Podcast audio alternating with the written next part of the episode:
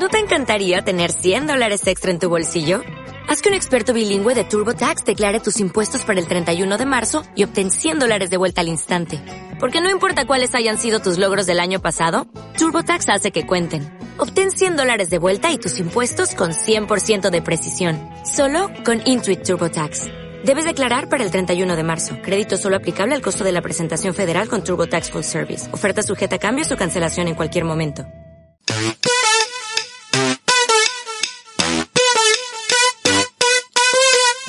Estás escuchando Pasen al Fondo, el único podcast con la mensa que no se vende por menos de 5 virgillas.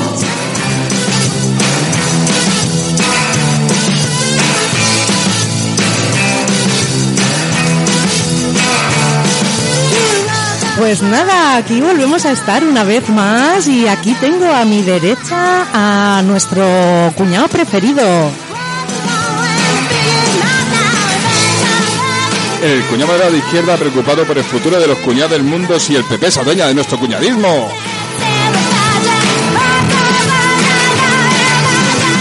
Y a mi derecha y con la agilidad de un funcionario para ir a desayunar a los mandos de este vuestro espacio de entretenimiento, Gata. Bienvenidas y bienvenidos a un nuevo programa, eh, posiblemente el último programa de, de 2021. A mi derecha tengo a Eustaquio Smith.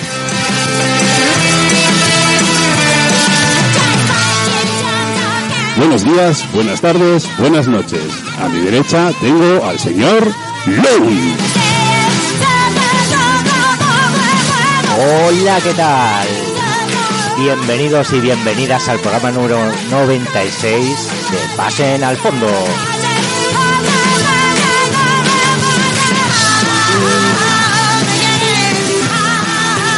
Y por último, flanqueando mi lado derecho, la voz femenina del programa, Thor.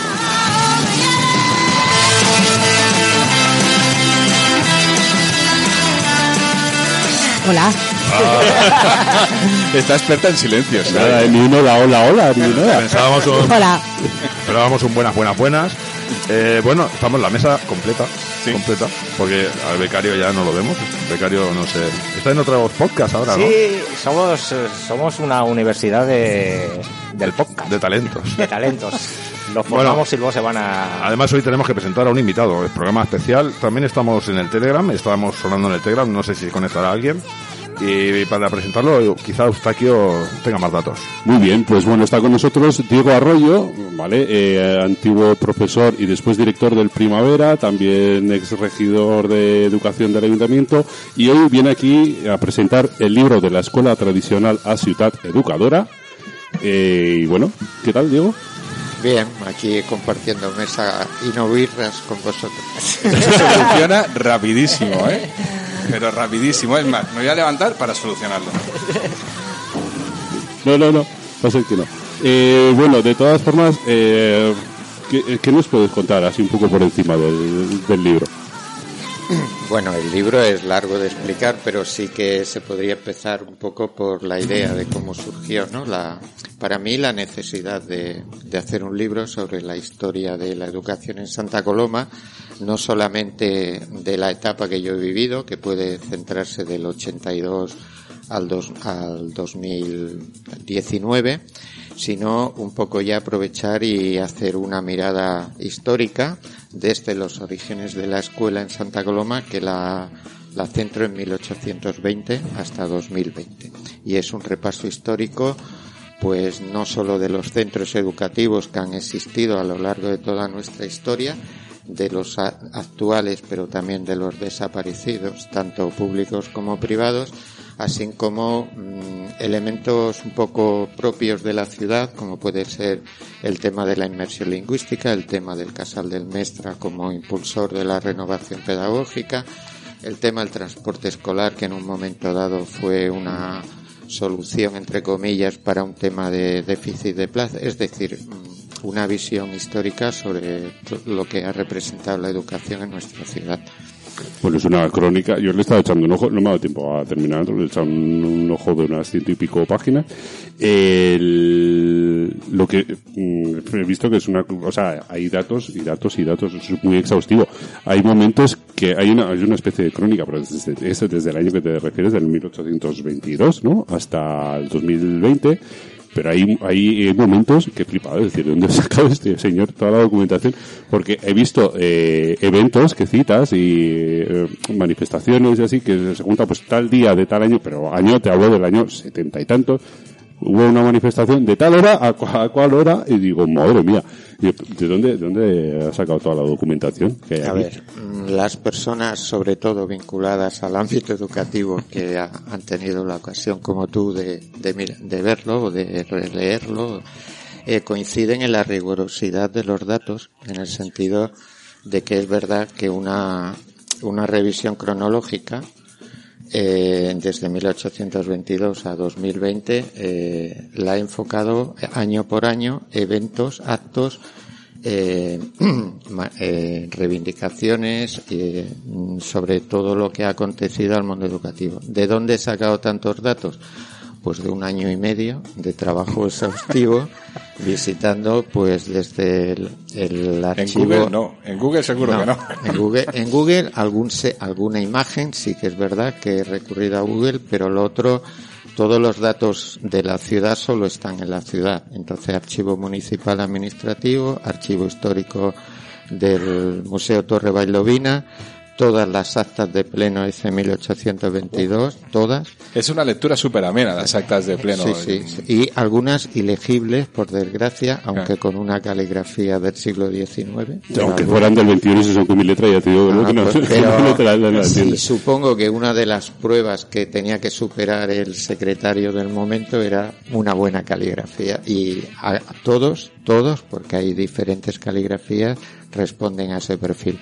Y luego todos los gramas, todos los mirais, todos, todos als poplas, als ciutats, y luego una- el archivo histórico de la Universidad de Barcelona que durante, desde la ley Moyano en 1857 hasta Mancomunitat República actuó un poco como delegación provincial del Ministerio de Educación y Ciencia para Cataluña y Baleares. La verdad es que yo también he sido el primer sorprendido de, y lo que no he puesto, porque digo esto va, va a ser una enciclopedia más que un libro, ¿no? Pero es cierto que mi objetivo final es que sea un libro de consulta. Quiero decir, porque entre la memoria, es un libro de memoria histórica y eso pretendo, y de recuperación, pero es, hay una realidad. Todas las personas que han vivido al menos la etapa más movida y más interesante, que se puede centrar del 65 al 85, más o menos, cuando viene toda la, la- los que vinimos, y nos encontramos una ciudad totalmente abandonada a todos los niveles, a todos. Devastada. Eh, bueno, eh, pienso que eh, muchas de esas personas, por desgracia, ya no están, otras ya están jubiladas y la transmisión oral es una transmisión que funciona pero que se, Que se difumina y se pierde y desaparece. Entonces, mi objetivo ha sido ese, es, eh, dejar constancia escrita para futuras, ya lo digo en la introducción, futuros estudios con más profundidad porque tampoco con toda la cantidad de temas que se tratan desde la educación de adultos, que me he dicho antes, el tema de las publicaciones, las leyes educativas, etcétera, etcétera, eh, no puedes profundizar. Con todo y con eso sí que yo también no me admiro, pero reconozco que es muy exhaustivo. Hombre, yo creo que en estos 40 años que de los que hablas, has, has tratado lo de la inversión lingüística y en esos 40, años- eh, 40 años hemos tenido unos picos de, de subida y bajada con el tema y ahora mismo quizá es el momento más preocupante, ¿no? Del, del tema, por lo menos aquí. Sí, yo tengo mi opinión personal que si queréis os, Sí, sí, os la- aquí hemos venido a escuchar tu opinión personal. No, no, me refiero, me refiero que yo viví el tema de la inmersión lingüística porque yo en ese momento, te has olvidado decirlo, digo para mis seguidoras del Torre Valdovina, que en el primavera estuve cinco años de director. Luego fu- fui a, a Montornés de definitivo, pero desde el año 95 al 2011 he estado en el Torre Bailovino. Dice, Lo digo porque es un centro de la ciudad y se merece también que las ondas lo recojan. Pues un punto menos para mí. Vale.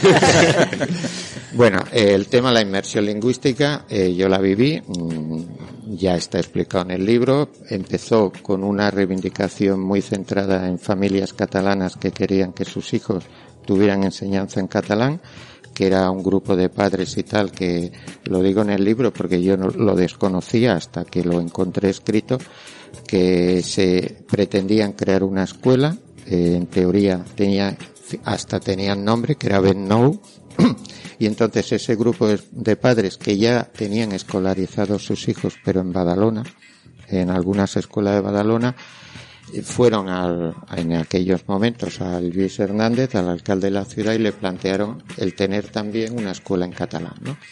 Entonces, el tema, en principio, eh, el, el, Luis lo trasladó en una reunión que tuvo con Jordi Puyol y tal, y entonces se les encendió la luz de que esa petición que era exclusiva para un grupo de padres o de, de interesados, entre comillas, podía ser a nivel de Cataluña, porque era, estamos hablando del año 82, ¿no? podía ser una buena oportunidad de trasladarlo a todos los centros educativos. ¿no? Eso eh, podéis imaginaros que supuso en ese momento, no digo un conflicto, pero sí una situación totalmente eh, radical a la que había, ¿no? que era unos maestros básicamente castellano parlantes, porque habían venido de toda la diáspora nacional, eh, y alumnos de familias castellano parlantes y tal. Entonces, la opción trasladarla no a solo los que en un principio estaban interesados, sino a toda la población, tuvo sus más y sus menos, y de ahí salió un famoso eh, documento de, en contra del, del proceso de inmersión que había maestros de Santa Coloma implicados y tal, pero en un principio se hizo una apuesta política, porque fue política, y luego se convirtió en una apuesta social y en una aceptación por parte de la familia. Lo bueno que se hizo fue que tuvo un proceso muy largo de reuniones de asambleas con las familias y se optó por iniciarla con la doble línea. Eh, se daba la opción en la prescripción a las familias de usted qué quiere, en catalán o en castellano y tal. A los dos años se vio que eso era un poco incongruente a nivel pedagógico interno de las escuelas, ¿no? Y poco a poco se fue instaurando el tema de la enseñanza en catalán. A diferencia del País Vasco, mm, yo defiendo, defiendo la inmersión lingüística. ¿Por qué? Pues porque no se creaba una doble vía entre los de aquí y los de allá Luego era la gran oportunidad histórica y social de que las familias castellano parlantes tuvieran acceso a nivel de futuro hablo de la, de la, de los, de las nuevas generaciones y tal, a no tener esa discriminación lingüística a nivel de acceso laboral a lo que fuera, ¿no? A la administración, a cualquier, a cualquier sitio. Y entonces, para mí ha sido y es un proceso de éxito. ¿Qué ocurre hoy o ayer o hace una semana con la historia y tal, que en el momento que la lengua se politiza, la hemos cagado. Y ahora está, desde hace unos años, se ha hecho la asociación catalán independentismo y, la hemos pifiado a nivel social hablo. En el sentido de que eh, hacer esa asociación, la lengua es de todo, la, de toda Cataluña, para entendernos, de toda la comunidad. ¿no? En el momento que, que eh, haciéndolo visible o no, asumiéndolo o no, eso se, a nivel social se identifica el catalán con tal, se crea la anti, la, anti, la reacción contraria, ¿no? Hmm. Entonces, que es anecdótico que solo sean X familias mm, es una evidencia también, ¿no? Pero políticamente y a nivel social el rembomborio que se le está dando perjudica a, lo que es una, una situación en los centros escolares y en la sociedad que no hay ningún conflicto. El conflicto es artificial y político. Por los este de derechas y por los que no, o hablo de los de, por los españolistas, porque los de derecha, si hablamos del otro bando, creo que también los hay. Por lo tanto, no es un problema entre derecha e izquierda, ni entre una visión social A o B. Es un problema de querer eh, manipular la lengua y los, y los político, sentimientos. ¿no? Es, es- es Sí. simplemente Bueno, conseguir de hecho, arrancar hay, hay un partido político que nació- nació, nació en- con con, el el, tema. con el tema, solo con el tema, de, de eso hizo bandera y actualmente los tenemos en... Y ahí sigue. Ahora, con todo el tema de, la derecha, en el libro hay un momento que, bueno, vas, vas haciendo análisis, hay un momento que, bueno, que se ve una, un impulso educativo, ¿no? Una apuesta por la educación en la época de la República y así. Cuando digo, bueno, Primo de Rivera, todo el rollo, todo, digo, la, la dictadura, se fue toda la mierda. Y bueno, que es como que hay una, una vinculación de la derecha en el poder central y, y la- una recesión educativa. Cuando estaba el PP que te Rajoy, te tocaba a ti, más o menos estabas en estabas Sí. de regidor. ¿eh? ¿Tú vi- te re- viste La- alguna la- repercusión? La Jaiber, la, Sí, ¿no? sé. A ver, históricamente, la educación, eh, hablábamos del catalán y lo podemos trasladar a la educación. El hecho de que nuestro, de que España, no digo nuestro país por no crear, el hecho de que España haya tenido tantas ley- leyes educativas, cada cuatro años una nueva ley educativa, con el tema siempre ahí central de la religión, sí, evaluable, no, dentro, fuera del aula y tal, demuestra que la educación es una cuestión que está politizada desde históricamente. Siglo XIX, cuando empieza el libro, pues están los del antiguo régimen y las ideas eh, francesas del- de, ¿no? de la Revolución Francesa. Esas dos visiones de ver el mundo a nivel social y económico, pues las tenemos hoy día. Es decir, eso no ha cambiado. Entonces, todo, toda la, historia de la educación, exceptuando los periodos gloriosos a nivel, hablo positivos, de la mancomunidad, de la república y de la democracia, del- de, los años democráticos, hasta de un vaivén. Y eso es nefasto. Para los alumnos, cambio de, de- de- de contenidos educativos. Para los maestros ya no te explico, que si ahora la evaluación es SNM o, o tal, ahora es no sé qué, ahora es el informe. O sea, cambiando totalmente. Y en el fondo, pues ahí seguimos. Y es imposible a diferencia de otros países que lo tienen fuera del margen político, Un pacto Hay de Estado. un que pacto no- de que Estado. nunca se ha hecho aquí. o que la política no defina no defina el- lo- los contenidos o la ley educativa. Y eso en Francia existe que dice hay unos expertos que son los que entienden y hacen la ley educativa no la ley orgánica eso aquí no tiene visos de que hoy por hoy se, al contrario, cada vez se radicaliza más y lo vemos cada miércoles en el Congreso de Diputados, ¿no? Que parece una jaula de grillos. Pues ya está. Un patio de Sí. colegio. Un patio Bueno, de este, Sí, esta, patio de semana, colegio. esta semana ha sido tremendísima. Mi presentación venía por ahí, porque ya, eh, de hija 3, que es pequeña, estaba escuchando conmigo la radio, escuchó la El frase coño, de- el del coño. coño. y dijo, pero los políticos dicen palabrotas. Y dije, bueno, supongo que, que la intimidad, muchas, ¿no? Pero yo es la primera vez que lo digo también aquí, ¿no? Y ella se quedó muy sorprendida y que creo que al final con la educación pasa eh, que cualquier régimen lo que quiere es o dar mm, riendas a, a la población o tenerla sumisa. Eh, si la derecha por, de manera histórica lo que ha querido siempre es que no, la gente no tenga pensamiento crítico. Entonces, mm, poder limitar la educación para ellos es estupendo. Sobre todo poder mm, limitar la educación de acceso público. Después ya haremos las escuelas de élite donde donde podríamos dar, dar a que los nuestros se formen y que puedan ser como tengan que ser. ¿no? Y de hecho, perdón, y de hecho el tema de la derecha y de la iglesia, o sea, eh, cuando se hizo el tema de la, mm, ¿cómo se llama? Cuando acabó el franquismo, La transición. la, La transición. transición. no me sale ahora, perdón. Bueno, no te sale porque no existió. Aquello que hubo. Vale. El destape.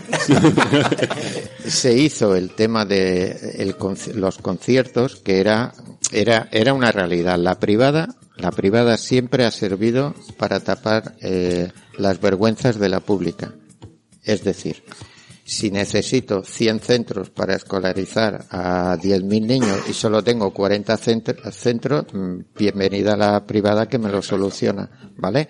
Entonces, eso eh, siempre se ha aprovechado, ¿no? El, el tema de que acabar con la privada suponía la inversión pública, ha estado ahí siempre un tal, y entonces se optó, hablo de primer, de, de cuando, después de la, del, de los primeros gobiernos, sobre todo el de, el del socialista y tal, cuando Felipe González en el 81 y tal, que hubo un intento de aceptar la realidad mediante los conciertos educativos, pero poniéndoles una duración, es decir, transitoriamente déjanos oxígeno para que el Estado pueda ponerse al día después de, de la sequía constructiva y de la consideración pública de la enseñanza y tal.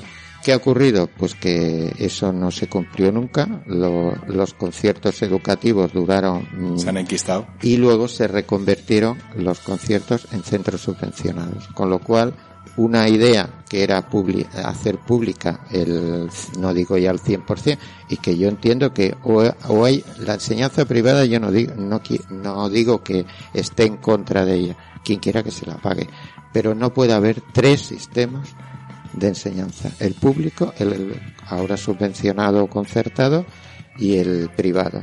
O sea, eso No, además esto pervierte, perdona que te, que te corte, porque me hace mucha gracia porque es como la idea de la clase media, ¿no? Este, si yo quiero tirar un poquito más, eh, lo que hago es coger y, y, mm, cojo una escuela que concertada, porque allí, por ejemplo, esto me he encontrado mucho, ¿eh? en mi barrio hay una concertada y, y pasa mucho que algunos padres, cuando yo estaba en edad de escolarizar a mis hijas, me decían, es que allí hay menos inmigrantes. Era- como- ¿eh? sí, Sí, sí. pero pero esto pasa, o sea, Sí, me lo sí, sí, decían, sí. ¿no? Y a- al final lo que estás creando es una falsa clase media de educativa que después el, el nivel de esas escuelas tampoco es que sean No. la leche. Y aquí, perdón, y voy rápido. Aquí hubo un momento en que esa sequía pública o esa demanda pública y esa falta de plazas escolares para solucionar el, el déficit eh, dio a la creación de hasta 46 academias privadas Sí, sí. en cuchitrines. Dígase Sí. locales, dígase pisitos, dígase tal. Y encima con la clase media baja o la clase popular, la, la de mis padres, siempre con el San Benito de que como usted paga, Era mejor. va a aprender más, como, ¿eh? no es lo mismo que tal. O sea, eso se enquistó en la gente y tal. Eh, Primero que no podías poner a la pública, tuvieras más o menos re- recursos, pero obligaba a multitud de, de familias. Yo fui a la Academia Manes Rambla del señor Borrell. Pero el orgullo ese todavía está enquistado y Sí, sí, perdura.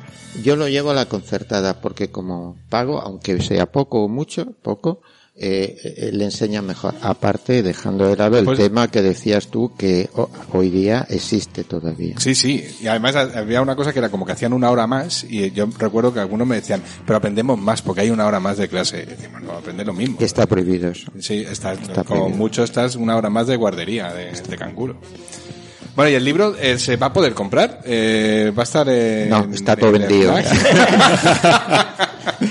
No, os explico, os explico rápido. El libro, por suerte, lo ha editado, por suerte, para mí digo, y Para tu bolsillo. para mi bolsillo y para y para la ciudad, que era un poco lo que pretendía yo, lo edita el ayuntamiento. Vale. El libro tiene un coste, no sé cuál es, pero sé que es elevado porque hay mucha ilustración y tal, aunque no esté no tenga tapas duras.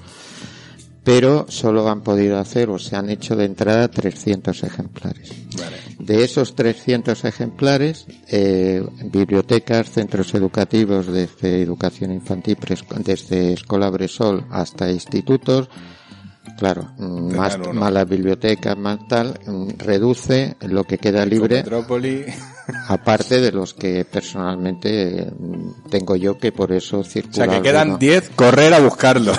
Entonces, el tema de la presentación que está anulada, la del día 22, por el tema de, la- de la, de la COVID y tal, planteaba un problema que presumiblemente habría más gente que libros. Entonces, la, la disyuntiva es que mm, estuve hablándolo, iba a quedar fatal, que unos sí, otros no. Entonces, eso es un tema que está sin cerrar, pero está ya hablado. Mm, Seguramente no estará ni, ni, al, ni, al, ni en la posibilidad de poder tenerlo el día de la presentación por evitar eso, ¿no?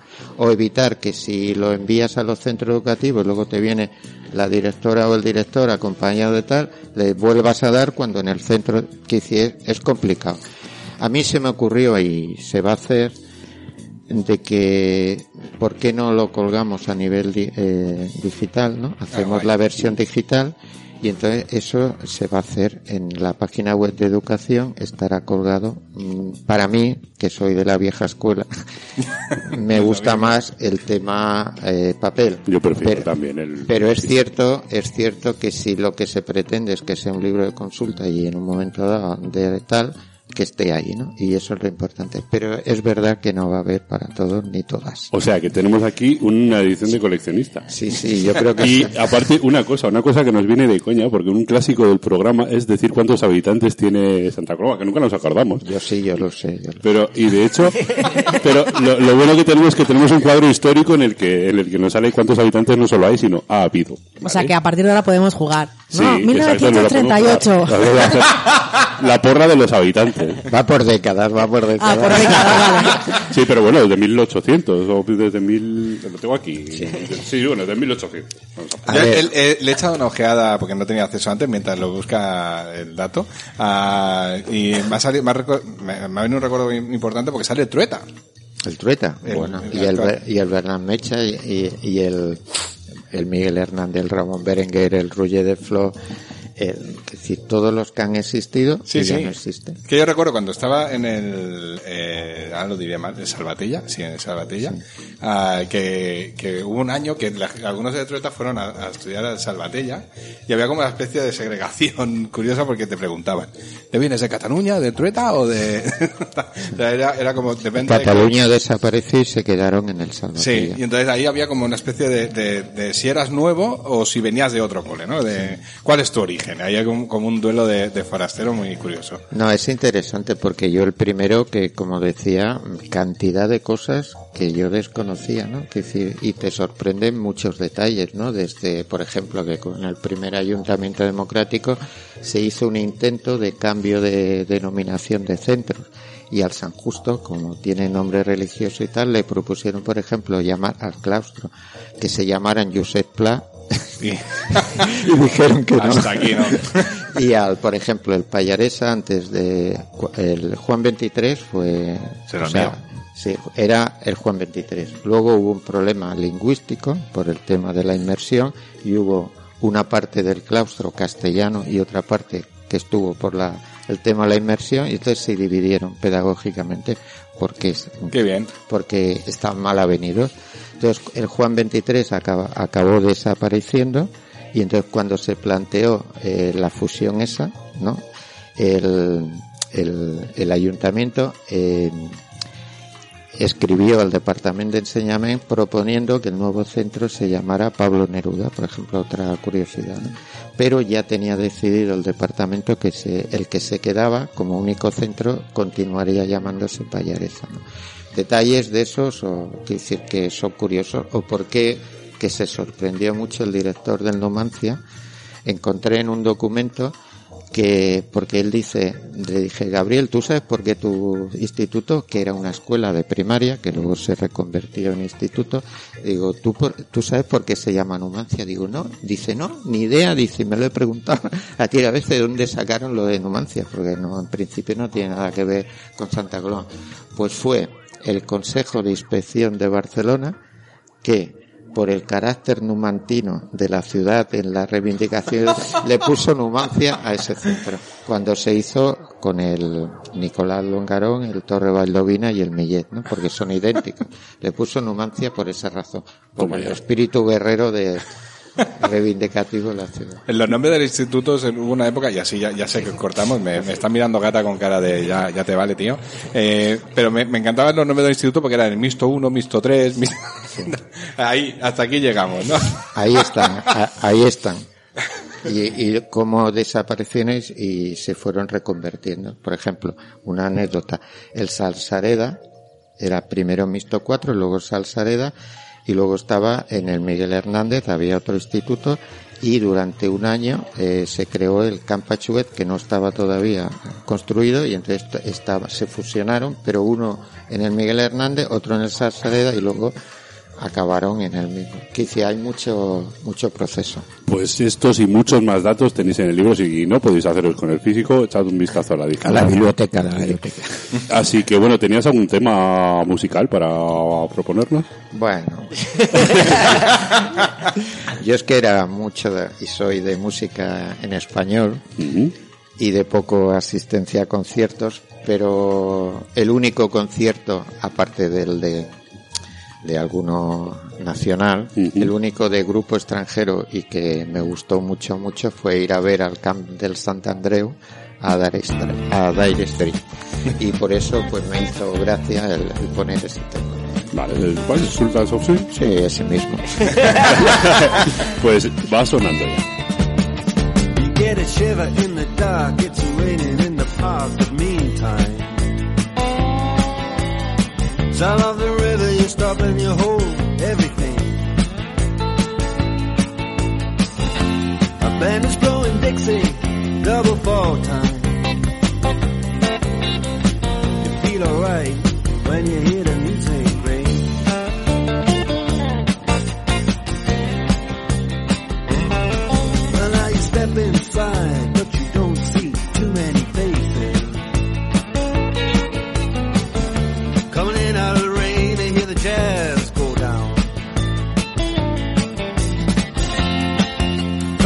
Competition in other places. Oh, but the horns, they blowing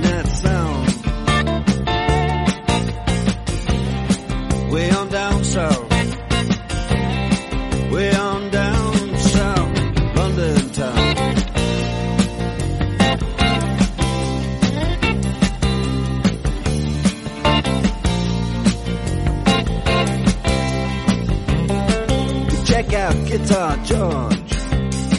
He knows all the chords. But it's strictly rhythm, he doesn't wanna make it cry or sing. If then guitar is all he can afford. When he gets up under the lights to play his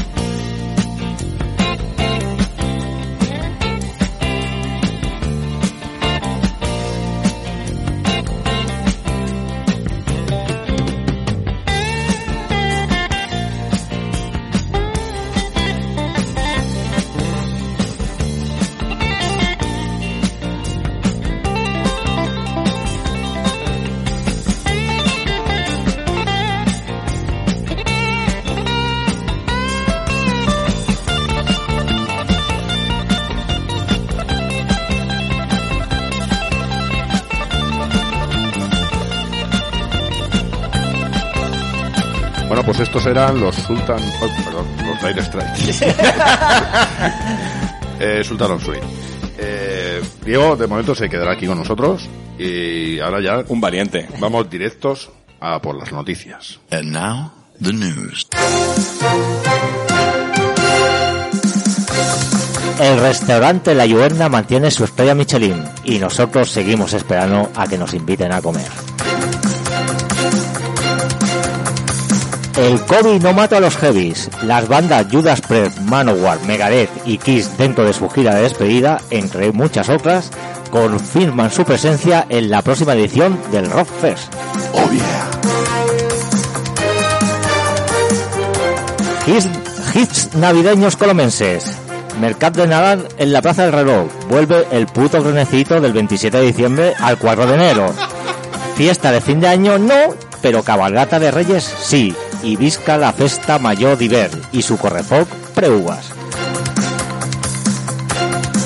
Y para acabar, y a, ra- a raíz de la entrevista que acabamos de tener, la inversión lingüística, que esta empezó a aplicarse en Cataluña en 1983 y fue en 19 escuelas de Santa Coloma del Gramenet donde nació todo, y se demostró que aquí no se arrinconó el castellano, así que no te expliquen milongas. Cuatro, ¿no? Cuatro. Cuatro Sí. Pues mira que había una que pensaba que ibas a sacar y no has sacado. ¿cuál? Que se ha desmantelado una red de... eh, ¿De marihuana? No, Ah, de, bueno, entonces no de no confección ilegal en nuestro barrio, en el fondo, aquí encima. No me he enterado. Sí, Sí, sí, salió en el. Mirai y salió también en el Diari o en La Vanguardia o... Sí, sí, se ha, se ha desmontado por- gracias a los vecinos. Bueno, pues están bien, ¿no? Las cuatro que has sacado. Eh, No habías hecho cuatro nunca, ¿no? No, no, la primera vez. que va, para nada. Y es la primera vez que sale en el Rockfest también. Es el Rockfest. Pero, pero dices que estos, lo- las cuatro bandas de heavies, eh, que- Entre muchas otras han confirmado la asistencia que ya estaba pero para el Rockfest 2022. ¿no? Sí, sí, 2022. sí, Este año no hay Rockfest tampoco. Mm, Un poco tarde. No, hombre, este no, es que te quedan dos semanas. No, no, y a estos grupos o cantantes que ha dicho también hay que añadir a Alice Cooper. Alice Cooper, Alice ¿También pues, viene? Sí, sí, sí. Ha Pues confirmado su asistencia. Y he pues dicho que- rock, ¿eh? Y he dicho que no mata a los heavies porque es que flipa. Judas Priest es de 1969. Sí. Manowar del 79. Megadeth del 83 y Kiss del 73. Sí, bueno, y Megadeth, Y bueno. luego eh, Saxon también, que Sí. era de... O sea, que son grupos viejos todos. Claro. Pero viejo, Pero o sea, y, y antes de. Megadeth, el, el Mustang ya estaba dando la tabarra con Metallica a principios de los 80. Oye, yo tenía 8 años, yo tengo más de 40 años. Yo tenía 8 años y tenía una camiseta de Saxon y ya era un grupo viejuno. que me- solo me la compré por el dibujo, que era a tope de guapo. O sea que. Sí, sí, Saxon, bueno, la New Wave, pues, bueno, de la jornada de Judas, lo que pasa es que Judas empezaron antes, pero el boom este de la Wave of British Heavy Metal está con el, bueno, principios de los 80, 84 o 83, por ahí. Habría que hacer algún estudio para eh, averiguar por qué los heavy son tan longevos cuando consumen las mismas drogas que el resto del grupo de rock y el grupo de rock acaban todos o fatal o diñándola. Mira, eh, una vez a Lemmy le preguntaron a ver por qué, por qué él seguía vivo y la mayoría de gente de su generación se había muerto. Y él dijo que el secreto estaba en no morir. Ah, Directamente. es- es bueno, y dijo que eso y también un pequeño secreto que era que no tocó la heroína nunca. Eso ayuda Que bastante. también yo creo que eh, le ayudó a llevar una vida un pelín más saludable, ¿sabes? Pero, Bueno, y felicita- felicidades a la gente de Liuerna. Eh, Bueno, pero que nos inviten. cuando Nosotros quieras. llevamos bastante tiempo diciendo que queremos grabar allí en directo. Un patrocinio. un- mientras que nos ponen ahí el menú de gustación, pero no hay manera. Sí. Ah, pues esto sería un No, no, buen bueno, esto, formato. ya, esto hace como tres o cuatro años que lo venimos Pero a lo diciendo, mejor, pero nada, ¿eh? a lo mejor no les ha llegado. Le- Sí, yo creo que escuchan el programa, pero se hacen los longis, se hacen los longis. Es uno de esos 70 ¿no? y elegidos. ¿Qué más? ¿Qué más? Hit navideños, hemos hablado de la hit, de Ah, sí, navideños. bueno, de que- que Eh, parece- nos hemos quedado sin fin de año, como era de esperar quizá, pero la cabalgata de Reyes, sorprendentemente, de momento, no se ha suspendido. Mira, yo recuerdo el primer fin de año, ya antes de, de COVID, ¿eh? que, que se hizo, que se volvió a hacer fiesta en la Plaza de la Vila. A mí me sorprendió porque había muy buen ambiente, había un ambiente muy súper familiar, eh, la gente que iba tenía ganas de, de pasárselo bien. Los últimos que hubo antes de COVID ya empezaron a, Daba un poquito de asco. mm, a desvariar a la gente muy desfasada. Concuerdo. ma- mucho más gente. Bueno, yo no más- aguanté ni una hora allí, la más última. joven, más, más joven. En esta franja entre los 20 y los 30 que de ese día es como que hay que quemarlo todo eh, y, y a mí ya se me empezaron a quitar un poco las ganas de fiesta de, Yo en de- esa misma noche, bueno, nos fuimos de la plaza a las 2 de la mañana y a punto de pelearme dos veces y yo no soy de pelearme nunca. O sea, mm, la gente estaba como muy... Muy desfasada, muy, Muy desfasada, desfasada. sí. Nos quisieron pegar dos veces. Uno, no sé, era sin más.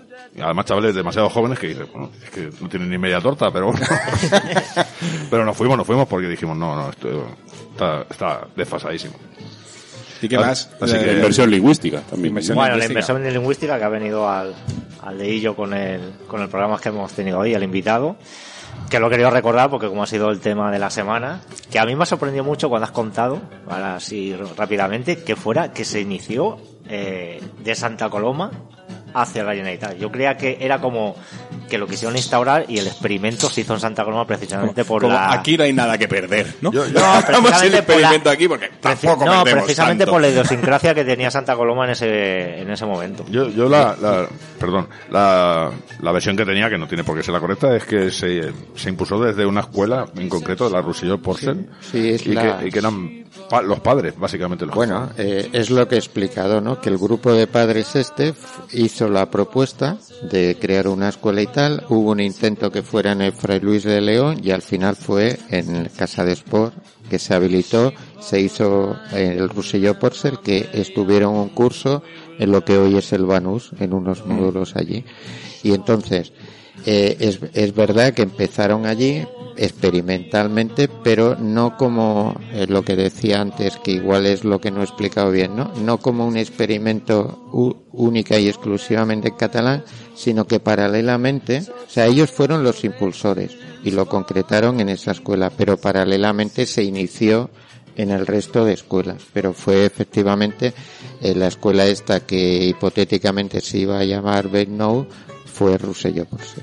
Mí hay- hubo, eh, el otro día escuché, pues ayer creo que fue, eh, que había un comentarista de radio, esta gente que sabe de todo sin haber estudiado nunca nada. Como nosotros. Como nosotros. tal eh, que decía que, claro, la, el, proyecto de inversión lingüística en los 80 tenía sentido, pero ahora eh, en Cataluña no. Decía, pues no sé, no habrás vivido en Santa Coloma, porque ahora tiene aún más sentido, porque por, por digamos La que nueva si tú vienes- ciudadanía. Claro, o sea, si tú vienes con una lengua, con el castellano como lengua materna, el catalán no se te hace tan difícil. Ahora, si tú vienes con el chino como lengua ma- materna, eh, el- catalán aquí es una gran herramienta de inmersión directamente, ¿no? No, no, no cambiar en varias, ¿no? Entonces, no sé, eh, me da la sensación de que mucha gente que está comentando el tema no vive la misma realidad que vivimos nosotros. Y doy fe que los niños son esponjas y Sí, claro. sean de donde sean, acaban eh, realmente, aunque les cuesta, que decir que no es no es fácil eh, teniendo una lengua no, no no de origen latino y tal,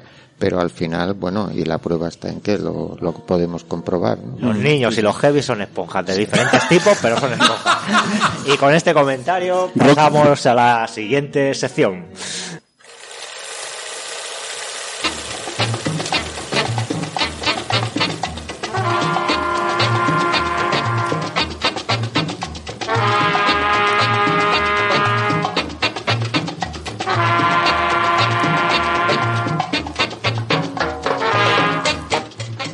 Hola, bienvenidas y bienvenidos a una nueva putaca. Eh, para el programa de hoy traigo un pedacito de historia de la cultura pop. Pero bueno, antes de empezar necesitaría saber qué nivel de futbolerismo tenemos aquí en la mesa hoy. Yo, ya sabéis, no tengo ni idea. de Yo cero. Muy bajo, muy bajo. Yo Diego. me defiendo. ¿Te defiendes? Yo creo que soy futbolero. Vale, pues me- al- para los dos futboleros tengo una pregunta. ¿Conocéis a un futbolista al que llaman Beckenbauer? Uy, perdón. Sí. ¿El Kaiser? Sí, sí, Debe ser Beckenbauer. claro. ¿Qué nivel? Una vez más, spoiler, ¿eh? sin quererlo. Pues sí, correcto. Eh, la leyenda del fútbol alemán, apodado el Kaiser, bueno, por ser uno de los mejores jugadores de la historia, ¿no? O eso dicen, por lo menos. Yo, ya os digo, no controlo nada. Pero no, hoy no vengo a hablar de Franz Beckenbauer, hoy vengo a ver- a hablar de la versión hacendado de Beckenbauer. Así que hoy, y contra todo pronóstico, vengo a hablaros de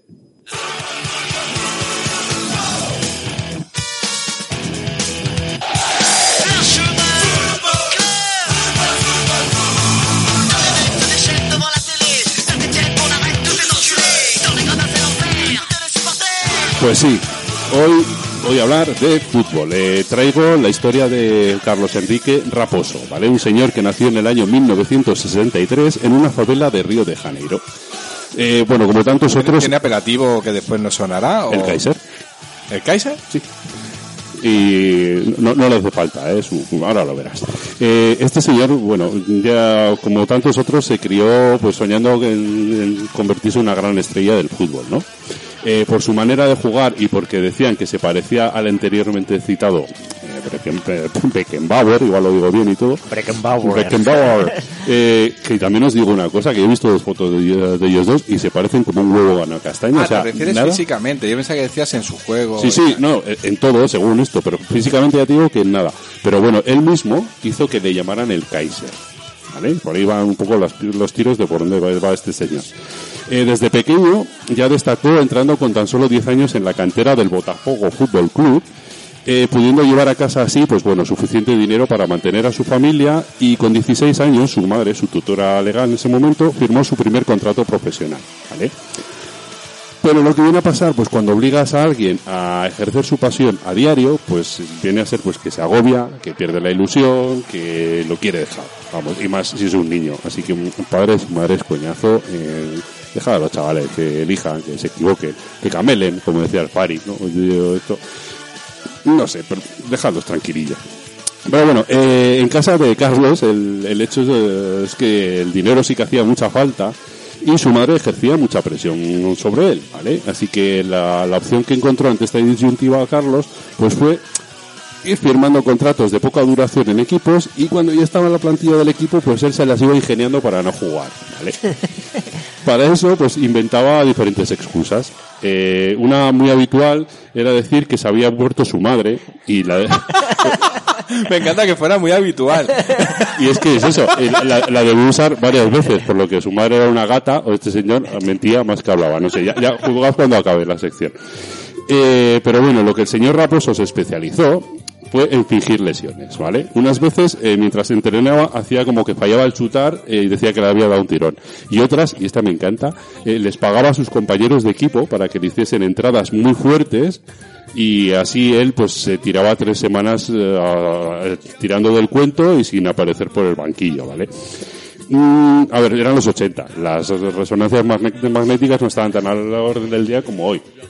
Pero de todas formas, si alguien preguntaba o empezaba a sospechar, pues este tío, con, como era un hombre de recursos, pues lo que, a lo que, lo que, o sea, su recurso era pedir un certificado de baja a un, un dentista amigo suyo y bueno, así iba saliendo del paso. Durante esa época, bueno, el tío hizo bastantes contactos, eh, ya que se juntaba con otros futbolistas de otros equipos y les comía la cabeza diciéndoles que jugaba de puta madre, bueno, les pedía que hablase bien de la- sus entrenadores y a los directivos, ¿vale? Y además les organizaba fiestas a todo tren en hoteles, pues bueno, con todo tipo de vicios terrenales, ¿vale? Y además en estas fiestas el tío aprovechaba la confusión de la noche, pues para ponerles un VHS recopilatorio que llevaba siempre encima con él.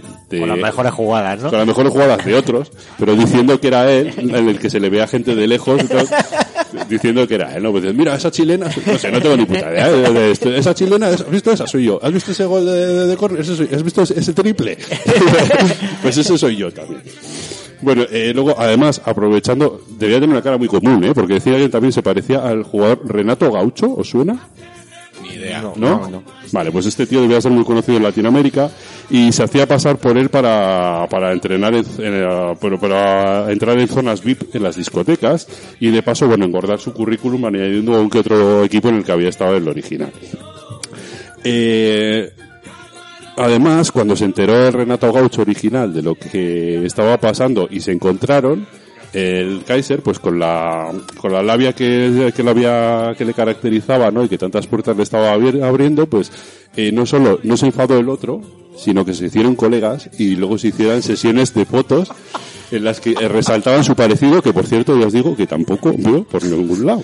Pero bueno, es, pues, el tío, o sea, recopiló un montón de historias, un montón de mentiras. Es como si digo yo ahora, por ejemplo, eh, porque yo nací en el Mediterráneo.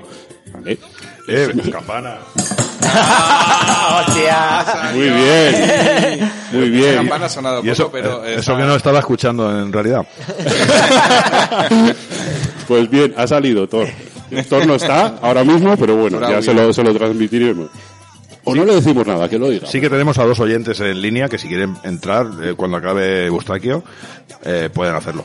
Vale. Bueno, en otra ocasión, eh, este señor se compró un teléfono móvil de juguete, recuerdo, años 80, lo que imperaba era el, el, el ladrillaco Motorola, ¿vale? Y eh, también hay que decir en defensa, pues que la gente no había, muy poca gente había visto un móvil, entonces, ¿no? Y pues este tío con el, con el teléfono de plástico fingía que le llamaban de otros países para ofrecerle contratos. Hasta que el médico de uno de los, de los equipos, ojo, que sabía inglés, se dio cuenta de que no estaba hablando la lengua de Shakespeare, sino que lo que estaba haciendo era balbucear el guachuguá como si fuese uno de los chunguitos.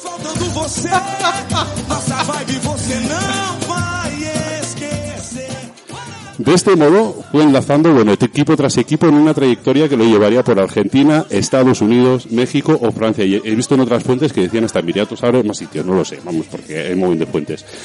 Y ojo, aquí tenía nada más 23 añitos el tío. Eh, y bueno, después de este particular tour, Carlos volvió a Brasil, donde fue fichado por el Bangu Fútbol Club, un equipo presidido por un capo de la mafia. Esto no se ha visto nunca, ¿verdad? No- Nunca, no. En el fútbol, no. Ni, ni Jamás. siquiera... Mira, yo te diría que tampoco en ayuntamientos en Marbella. Jamás.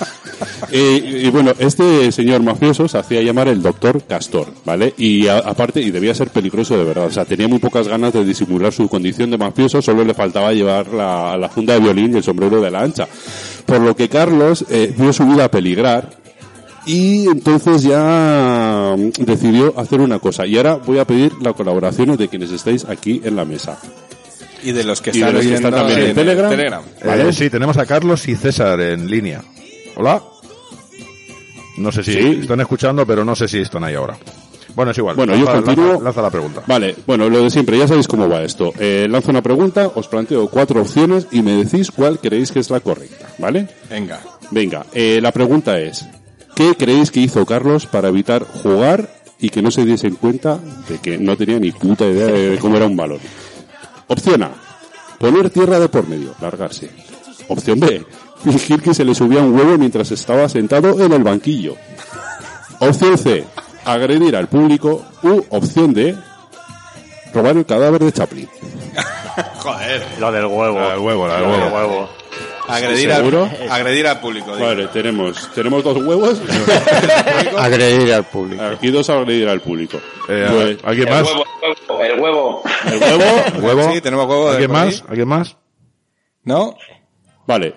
Tenemos huevo. tres huevos y dos, Y dos agresiones. agresiones. Pues la correcta es la C.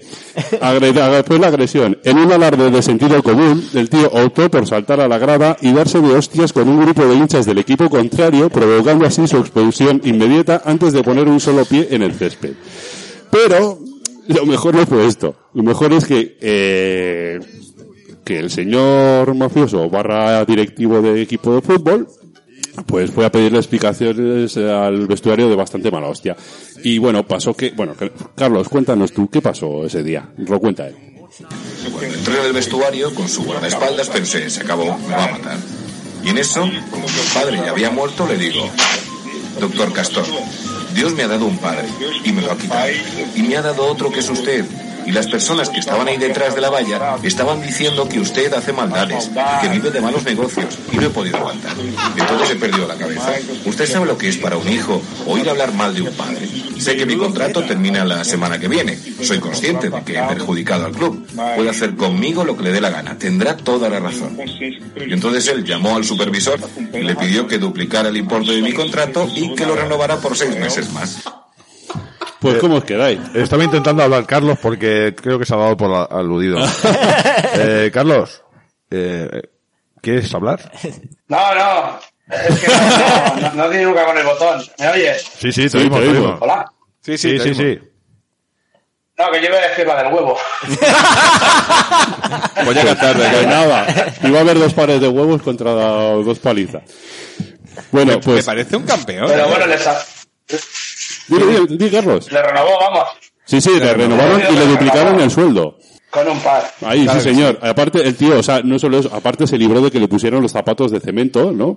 Y, y, o sea, total, habiendo esquivado esta bala, un año después el señor Carlos Enrique, Enrique con H, por cierto, que no lo he dicho, eh, decidió colgar las botas, eh, dejando tras de sí una carrera con cero goles y cinco partidos jugados durante unos 15 años así, creo que fue. Eh, todos ellos, por supuesto, amistosos y de los cuales no completó ninguno. La poca gente que lo vio en acción afirmaba no solo que era malísimo, sino que además parecía alérgico al balón, ¿vale? Si la bola iba para la derecha, él iba para la izquierda. Si iba al campo arriba, él iba al campo abajo. Vamos, que el señor Raposo, con bastante poco disimulo, se las ingeniaba para estar siempre en el lugar adecuado. Actualmente es propietario de un gimnasio en el que ejerce de preparador físico y visto lo Sin- visto, Sin, tener el título, evidentemente. Mm, visto no me extrañaría y visto lo visto tampoco me extrañaría que en su botiquín haya esteroides y otras cosas que dan positivo en los controles antidoping para parar un tren. Así que bueno, esta es la historia de un mentiroso, un falso y un timador que me caería peor si no fuese porque a quien ha mentido, ha falseado y timado no sino un atojo de mafiosos con negocios bastante más turbios de lo que les gustaría declarar. Vamos, un caradura con una flor en el culo que no se la cree ni él. Así que no sé si no tenéis algo que añadir o una Eh, pregunta. sí, yo, yo quiero preguntar, ¿esto tiene algo que ver con el cine?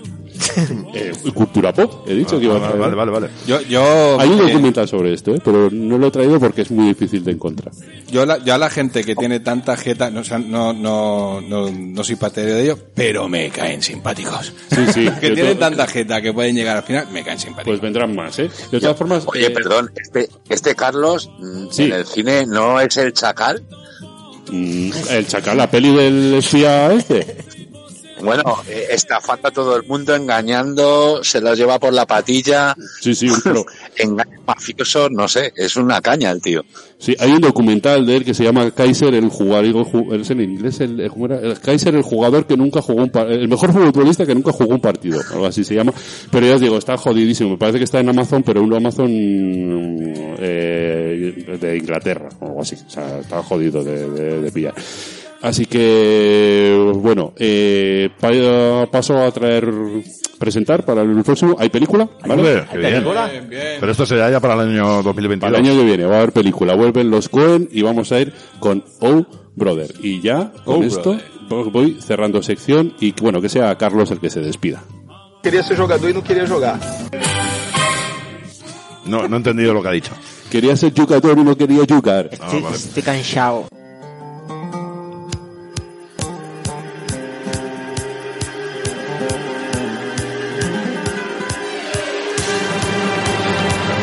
Gestoría Salazar presenta Secciones Salazar.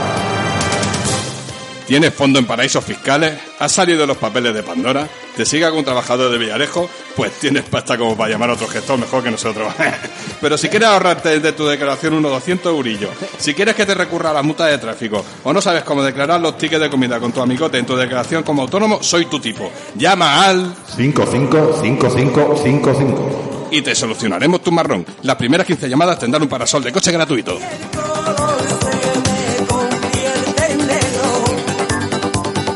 Fin un patrocinador a nuestro nivel. Sí, Al, a- al tuyo. y con obsequio, además. Me parece. Lo que me gustaría. lo- Luego le llamaré. que me patrocinara la Lluena, pero bueno, me conformo con un parasol. La Joana está a puntito, a puntito de pagarnos un menú. O de darnos un parasol. Un menú, pero para los cinco. a compartir. Sobre todo en invierno, el parasol va de puta madre.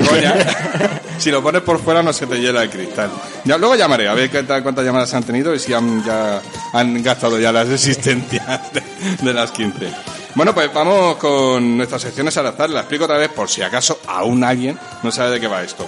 Eh, vamos a tirar un dado aquí eh, digital que tengo yo aquí en mi móvil. Vamos No, a ver no, si no, sale... No, sé por qué lo tiras, nadie se lo cree. Ya, pero me da igual. Es que hay la posibilidad, hay un 60% de posibilidad, digo bien. No, Un 30, 40, un un 33. 40% de posibilidad de que acierte y que salga lo que yo quiero decir. Vale, vale.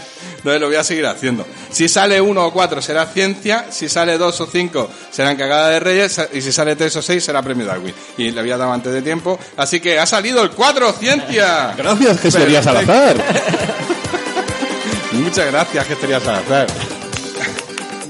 Pues vamos con ello, ciencia. Y hoy vamos a hablar de serendipia. Oh. ¿Sabéis lo que es la serendipia? Lo que le gusta a Iker Jiménez mucho. A, a mí me suena mucho. Es, sí. es un caso de serendipia. La- La serendipia es la circunstancia de encontrar por casualidad algo que no se buscaba. No como cuando te encuentras un billete que estaba en la chaqueta del invierno pasado, o otra cosa en la chaqueta. O cuando te encuentras un voto de ciudadanos en la voto del PP. No, no se trata de eso. Se trata de que buscando un objetivo al final encuentras otra cosa. Y vamos a hablar de eso. 27 de agosto de 1942, Hospital de Yale, Nueva York. A un paciente que ya estaba en paliativos por grandes tumores, le inoculan una medicina llamada sustancia X. A pesar que, la- la- que al final no se evitó la muerte por esos tumores, durante semanas el paciente pudo descansar, tuvo una mejora significativa de calidad de vida e incluso se le llegó a reducir los tumores. Nació la quimioterapia. ¿Pero qué era esa sustancia X? Para esto voy a hacer un salto en el tiempo. Me voy a la Primera Guerra Mundial. Ypres. ¿Suena dónde está Ypres? Leto- idea. en Letonia. No, está en. Está en, es en Bélgica, justo a la frontera entre Bélgica y Francia, muy cerca de Dunkerque. Eso sí que os suena un poco más, ni sí, que sí, sea por las películas bélicas, ¿vale? Estábamos en julio de 1917. Los aliados británicos, franceses y rusos intentan avanzar hasta la ciudad y vieron que venía hacia ellos una densa nube de color amarillo oscuro que les dejó en muy poco tiempo una piel llena de picores, náuseas y úlceras que le dejaron a todos al borde de la muerte en un primer momento. Poco a poco eso se fue complicando y ya te traía tos en la sangre, quemaduras en los ojos, cierre de taquia y te morías por asfixia. Tos en la sangre, Sangre has en la dicho. tos, será. Sangre, sangre. Tos con sangre, quiero decir, Vale, perdón. Tos en la sangre. Ah, bueno, mu- mucho mejor. Cierre de tráquea y muerte por asfixia. Joder, de todo lo que he dicho, lo que os parece peor yo me es he la quedado tos con con eso, sangre. Somos muy cabrones. Sí, ya veo. Yo te había entendido, todos con sangre.